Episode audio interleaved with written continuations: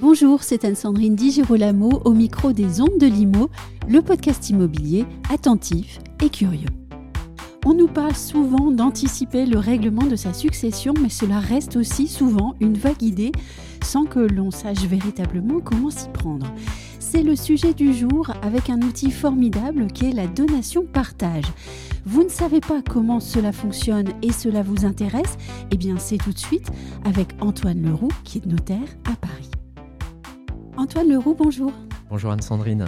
Afin que nos auditeurs saisissent l'intérêt de la donation-partage, qui est le sujet de cet épisode, je voudrais quand même vous demander de nous expliquer pourquoi il est si important de bien anticiper le règlement de sa succession. C'est effectivement ce que nous recommandons à, nos clients. Hein. Il n'est nul besoin d'avoir un patrimoine pléthorique pour que cela soit nécessaire, car il peut être juste important de prévenir certains conflits qui pourraient surgir entre les enfants. Anticiper sa succession, c'est prévoir par avance la manière dont va être dévolu son patrimoine. Anticiper sa succession, c'est s'assurer de la protection de son conjoint, notamment en présence d'enfants d'un premier lit. C'est également se donner la possibilité de favoriser un enfant ou une personne qui nous est chère. C'est se poser la question du devenir de son patrimoine lorsque l'on n'a pas d'enfant. C'est se poser la question de la conservation du patrimoine que l'on s'est constitué et de sa répartition éventuelle afin d'éviter des disputes au moment de réaliser le partage. Il est très fréquent que plusieurs héritiers soient intéressés par le même bien et ce n'est pas toujours simple d'acter un accord. Anticiper sa succession, c'est également permettre la transmission de son patrimoine dans des conditions fiscales avantageuses. Je vous ai bien entendu, donc anticiper sa succession ne trouve pas sa raison principale dans les économies d'impôts réalisées. Quel est l'outil adéquat pour transmettre par anticipation son patrimoine? L'outil que nous privilégions quand cela est possible est la donation-partage, et cela pour plusieurs raisons que je vais euh, développer. Alors avant de rentrer dans le détail, on va peut-être prendre le temps de rappeler à nos auditeurs ce qu'est une donation-partage. C'est un acte par lequel un parent ou les deux parents vont anticiper la transmission et le partage de tout ou partie de leurs biens. On réalise donc dans le même acte la donation des biens et la répartition entre les héritiers. On parle de partage d'ascendants quand celle-ci est faite au profit des enfants. Une donation-partage peut être au seul profit des enfants ou bien transgénérationnelle, c'est-à-dire en sautant pour une souche ou toutes les souches, les enfants, pour transmettre directement aux petits-enfants. Elle peut être faite en démembrement ou en pleine propriété. Elle peut également être consentie avec une clause résiduelle ou graduelle pour certains donataires afin d'assurer la transmission du même bien à deux bénéficiaires successifs. Bref, vous l'avez compris, c'est un type de donation qui offre beaucoup de possibilités. Le notaire va s'attacher alors à faire du sur-mesure compte tenu de chaque situation. Et c'est donc un outil euh, juridique extrêmement flexible. Exactement.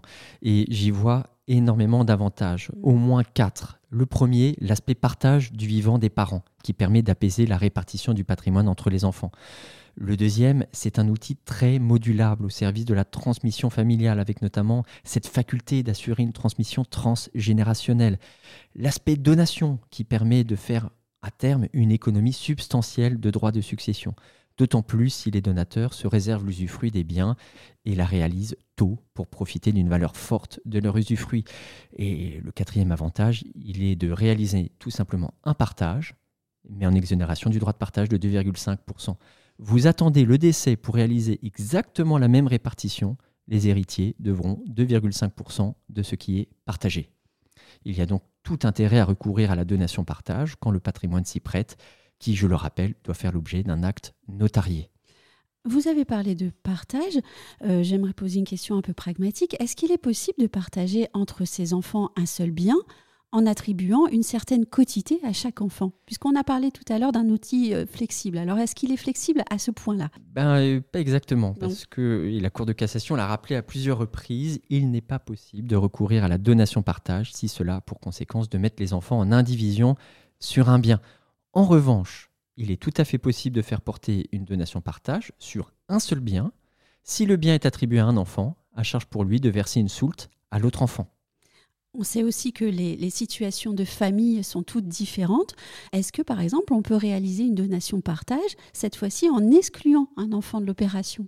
À l'origine, non, et on a connu une évolution euh, de la donation partage, notamment en 1971. Euh, avant, elle devait être faite euh, entre tous les enfants. Aujourd'hui, une donation partage peut concerner certains enfants, mais d'ailleurs également d'autres personnes que les enfants. Par ailleurs, c'est important de le dire. Hein. Oui, parce qu'en en fait, on l'utilise très rarement dans ce cas de figure-là. Une donation partage qui concerne tous les enfants ou certains d'entre eux euh, n'est pas nécessairement euh, égalitaire. Il est donc possible de prévoir des attributions inégales au terme de la donation partage, et cela sans rétablissement euh, de l'égalité au décès des donateurs. Et là, moi, je m'étonne. Je croyais que les enfants étaient réservataires et que la loi leur réservait une part minimale. Que se passe-t-il si un enfant n'est pas appelé à la donation partage ou a reçu un lot inférieur aux autres? C'est toute la subtilité et l'utilité de la donation-partage. Une donation-partage n'est pas une donation rapportable, c'est-à-dire que l'on ne la rapporte pas à la succession pour rétablir l'égalité entre les enfants. Néanmoins, les donations-partage, quand bien même elles ne sont pas euh, rapportables à la succession, sont prises en compte pour le calcul global de la réserve héréditaire et de la quotité disponible. En principe, pour le calcul de la réserve héréditaire, il est tenu compte de la valeur des biens au jour de la donation. En revanche, on prendra en compte la valeur des biens au jour du décès lorsqu'un enfant n'a pas été alloti au terme de la donation-partage. En conséquence, l'héritier réservataire qui n'a pas concouru à la donation-partage et qui a reçu euh, du coup un lot inférieur à sa réserve mhm. Pourra exercer une action en réduction si et seulement si les biens existants appartenant au défunt à son décès sont insuffisants pour lui fournir sa part de réserve. Si tel est le cas, il percevra donc une indemnité de la part de ceux qui ont trop reçu de telle manière à ce qu'en valeur, au moins, il ait bien sa part de réserve. C'est beaucoup plus clair. Cela dit aussi à quel point il est bon de se renseigner par avance auprès d'un notaire. Ça, c'était un petit aparté. Euh, je reviens au sujet. Vous nous avez indiqué en préambule qu'une donation partage pouvait être assortie pour un ou plusieurs donateurs d'une clause résiduelle ou graduelle. De quoi s'agit-il? Exactement. Et cela peut être très utile. Pour en comprendre l'intérêt, il faut d'abord comprendre de quoi on parle. Une donation avec clause résiduelle ou graduelle permet au donateur de prévoir la transmission d'un bien au profit de deux personnes successives. Exemple, X transmet un bien à A et au décès de A, ce bien reviendra à B. Et B sera réputé tenir ses droits de X, ce qui aura bien évidemment une incidence fiscale. On parle de donation résiduelle lorsqu'il n'est pas fait obligation au premier bénéficiaire de conserver le bien. Le second bénéficiaire ne recevra donc le bien que si le premier bénéficiaire ne l'a pas vendu. Et si elle est graduelle alors? À l'inverse de la charge résiduelle, si la donation est graduelle, il est fait obligation au premier bénéficiaire de conserver le bien sa vie durant afin que le second bénéficiaire puisse le recueillir à son décès. Une libéralité graduelle est donc beaucoup plus contraignante. Pour autant, elle peut s'avérer très utile dans certains cas. En synthèse, je reviens donc pour une donation résiduelle, il n'y a pas d'obligation de conservation du bien. Et pour une donation graduelle, on a une obligation de conservation du bien. Quel est l'intérêt de mettre une telle charge et dans quel cas de figure le conseillez-vous? Vous avez tout compris, euh, vous avez compris l'intérêt civil, hein, prédéfinir dans l'acte de donation initiale deux bénéficiaires successifs d'un même bien. Il va donc sur, on va donc surtout utiliser ce mécanisme dans un schéma familial pour réorienter un bien d'une souche vers une autre souche. Je vais vous donner un, exemple très simple. Un père fait une donation partage à ses deux enfants, euh, Jean et Mathieu. Chacun se voit attribuer un bien immobilier. Jean a lui-même deux enfants, alors que Mathieu, lui, n'a pas d'enfant. L'attribution consentie à Mathieu, qui n'a pas d'enfant, pourra donc être prévu avec une clause résiduelle au profit des enfants de Jean, par exemple.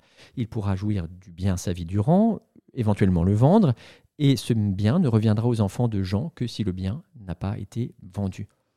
On pourra utiliser la donation graduelle en présence d'un enfant porteur de handicap que l'on veut protéger, tout en garantissant que le patrimoine sera conservé dans la famille. Vous l'avez compris, il y a un intérêt civil, mais il y a également un mm. intérêt fiscal. Pourquoi? Parce que lorsque le gratifié de second rang reçoit le bien au décès du premier, celui-ci sera fiscalisé compte tenu de son lien de parenté avec le donateur initial. Il sera également déduit les éventuels droits de donation acquittés lors de la donation. On transmet un bien à deux personnes successives, mais avec au final une seule fiscalité. Et dans notre cas, les neveux et nièces de Mathieu recevront le bien en étant fiscalisés au taux de 20%, qui est le taux applicable entre grands-pères et petits-enfants, et non pas au taux de 45 ou s'il y avait la représentation euh, successorale, ou au taux de 55, qui est euh, le, taux euh, entre oncle et neveu. Et l'avantage est énorme et la différence est très sensible. Est-ce qu'il est possible de réincorporer des donations consenties antérieurement pour réaliser une donation partage? C'est tout à fait possible et même euh, souhaitable dans certains cas. Cela permet notamment d'acter une donation simple consentie au profit d'un seul enfant quelques années avant la donation partage.